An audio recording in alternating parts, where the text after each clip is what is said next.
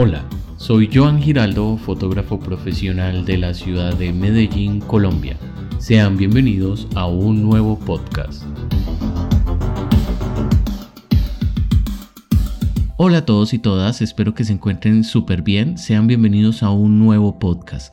Hoy, como ya lo habíamos adelantado de alguna manera en nuestro anterior episodio, vamos a hablar de los conceptos básicos de fotografía son esos elementos que debemos de tener en cuenta al momento de hacer una foto y que si los logramos comprender en su totalidad serán esa herramienta básica y fundamental para que nuestras fotografías tengan una buena calidad o tengamos los resultados que deseamos. En la fotografía todo es luz. Por lo tanto, los conceptos básicos de fotografía siempre van a tener que ver algo con la luz. Anteriormente, en la fotografía análoga, nosotros hablábamos de la sensibilidad de la película o el rollo que utilizábamos para capturar la imagen que pasaba a través del lente, luego a través del obturador para llegar hasta la película fotosensible. Actualmente nosotros trabajamos es con sensores digitales son el corazón de la cámara, por así decirlo, y es el elemento que se encarga de capturar la luz que llega desde el exterior.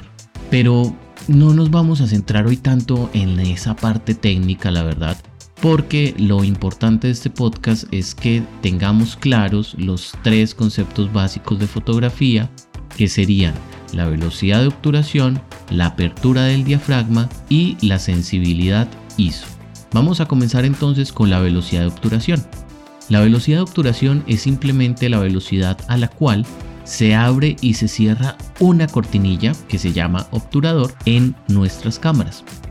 Esa cortinilla se puede abrir y cerrar en diferentes velocidades y lo ideal es que nosotros tengamos plena conciencia de esas velocidades y cómo las vamos a utilizar o cómo le vamos a sacar provecho a esas velocidades dependiendo de pues, lo que queramos lograr con nuestras fotografías.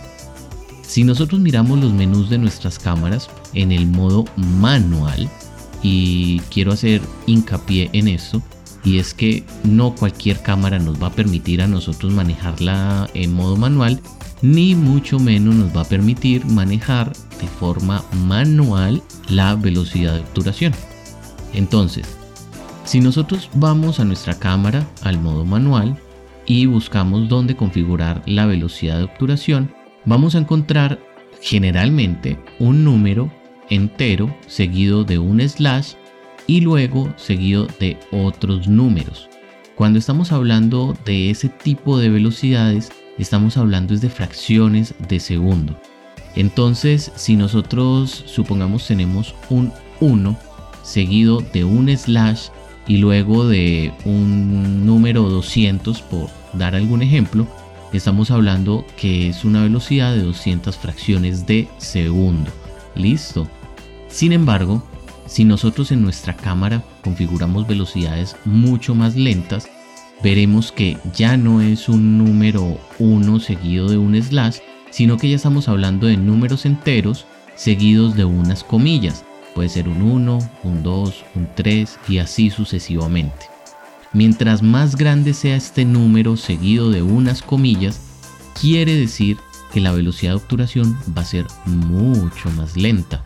Eso se traduce en más luz. ¿Por qué? Porque el obturador va a estar abierto mucho más tiempo y va a permitir que pase más luz al sensor de la cámara.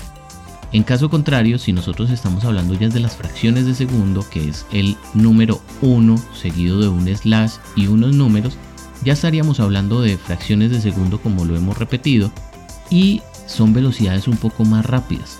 Mientras más grande sea el número después de el slash, son velocidades más altas y por lo tanto va a entrar menos luz al sensor de la cámara porque el obturador se va a abrir y se va a cerrar a una mayor velocidad.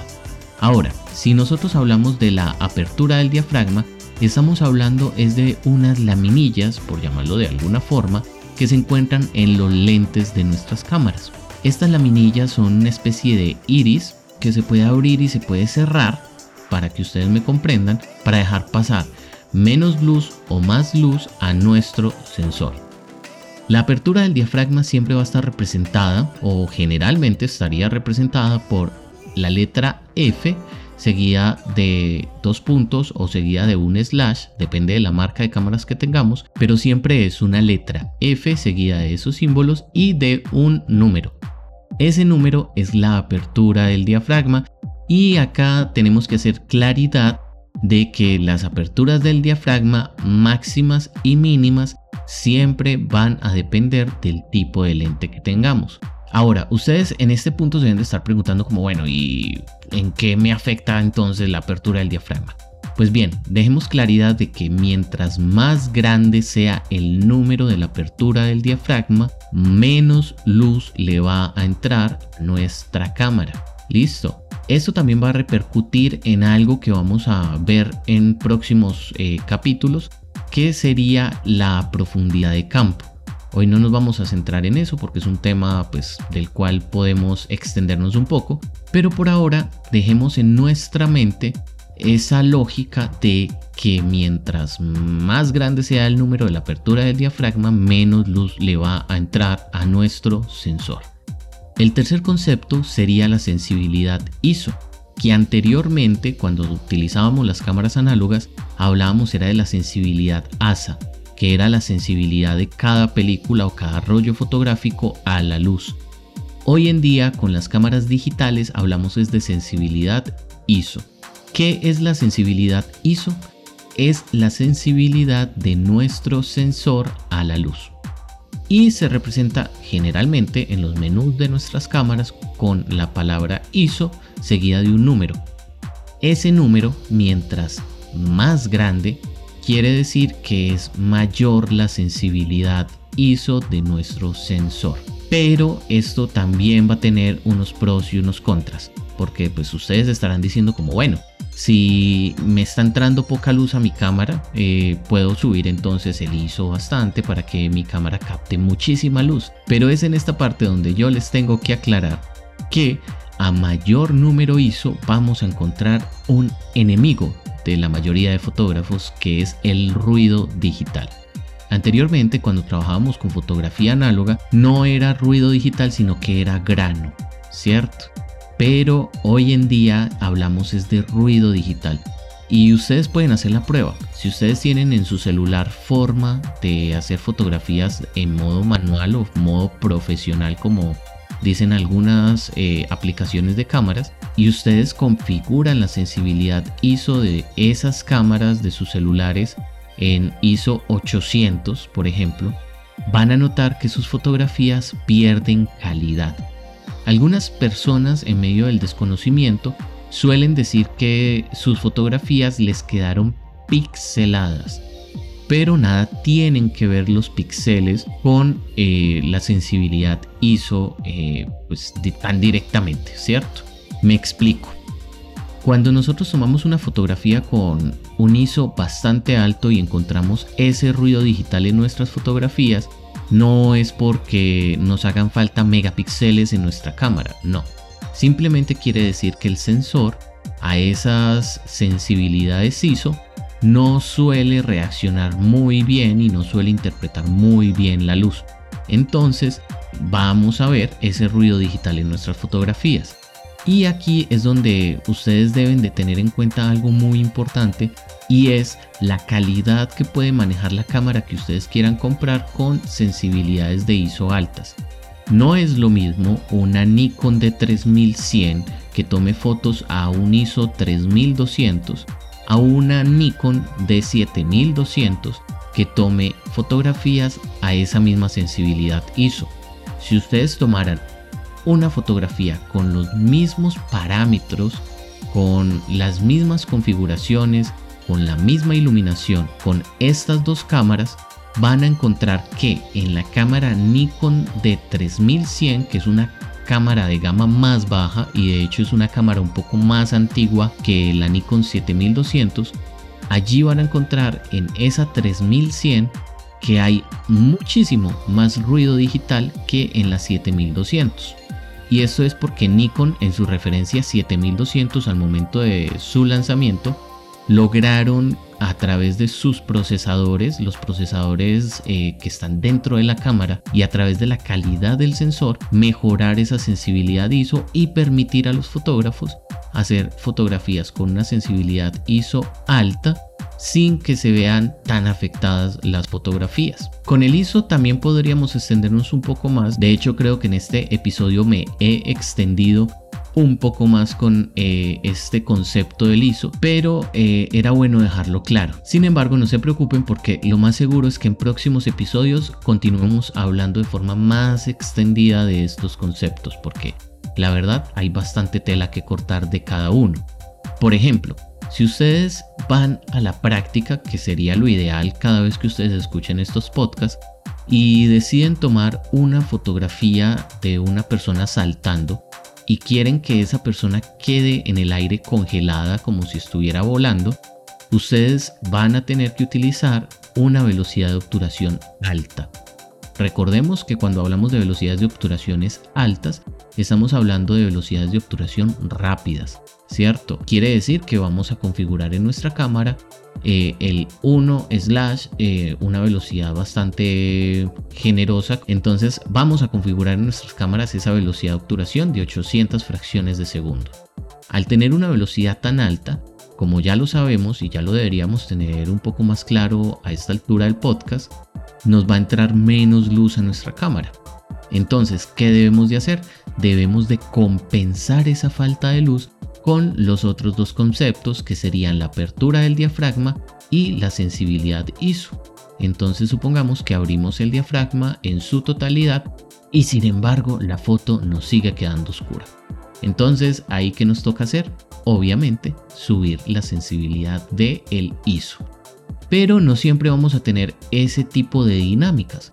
Pueden haber ocasiones en las que tengamos que utilizar un diafragma más cerrado y tengamos que compensar con la velocidad de obturación y con la sensibilidad ISO o que algunas veces tengamos que utilizar velocidades de obturación muy lentas y debamos compensar el exceso de luz con una apertura de diafragma más cerrada y una sensibilidad ISO reducida. Entonces, cuando ustedes ya logran comprender todos estos conceptos, van a poder jugar y experimentar. Créame, de nada les sirve a ustedes ver tutoriales, escuchar podcasts, mirar artículos de fotografía si no practican, porque la práctica es fundamental en la fotografía. Entonces esa sería la invitación para ir finalizando este podcast, que se pongan a la tarea de investigar más en detalle sobre la velocidad de obturación, la apertura del diafragma y el ISO, porque pues en este episodio los estamos tocando muy por encima. Obviamente en próximos episodios vamos a centrarnos un poco en cada uno, porque como les digo hay bastante tela que cortar de cada uno de ellos. Si ustedes quieren profundizar un poco más en este tema, pueden visitar mi canal de YouTube Allí van a encontrar varios tutoriales de fotografía y van a encontrar varios videos específicos hablando de los conceptos básicos de fotografía, en este caso la velocidad de obturación, la apertura de diafragma y la sensibilidad ISO. Se les puede hacer un poco más sencillo viendo los videos porque van a poder ver eh, ejemplos prácticos de cómo la sensibilidad del ISO, la velocidad de obturación o la apertura del diafragma pueden afectar la exposición de nuestras fotografías. Entonces ahí les dejo la invitación. Recuerden que me pueden encontrar en Instagram como fotógrafo Medellín. Allí en el Instagram van a encontrar el enlace a mi canal de YouTube. Y si no tengo el enlace del canal de YouTube ahí visible, porque pues suelo cambiar el enlace de mi biografía cada cierto tiempo, me pueden escribir. Y también quiero hacerles esa invitación, si tienen alguna duda o comentario, me pueden escribir a través de Instagram que con muchísimo gusto le estaré dando respuesta a todas sus dudas. Eso es todo por ahora. Me alegro muchísimo compartir con ustedes de nuevo estos minutos para hablar sobre este tema que nos apasiona. Espero poder encontrarme con ustedes en un próximo capítulo. Por ahora no puedo garantizarles que lo haga cada semana como lo tenía planeado porque pues mis labores como fotógrafo independiente a pesar de esta pandemia eh, han seguido eh, funcionando de alguna manera entonces tengo como mucho trabajo acumulado, la verdad. Tengo un libro de fotografía de desnudos explícitos próximo a ser lanzado y que ya está en preventa. Entonces estoy con muchas cosas en la cabeza y sacar el tiempo para los podcasts se me está complicando un poco, pero voy a procurar eh, sacar los próximos capítulos lo antes posible. Listo, em, les adelanto de una vez que en los próximos capítulos vamos a estar hablando un poco más sobre los lentes fotográficos para tener también claridad de qué lentes debemos de comprar para iniciar en el mundo fotográfico. Y ya más adelante, como ya les había comentado durante este podcast, vamos a centrarnos un poco más en estos conceptos de los que hablamos hoy para también ir dejando algunos ejercicios prácticos para que ustedes hagan en sus casas. Recuerden que soy Joan Giraldo, les hablo desde la ciudad de Medellín, Colombia. Espero compartir con ustedes muy pronto. Nos vemos en un próximo episodio. Chao.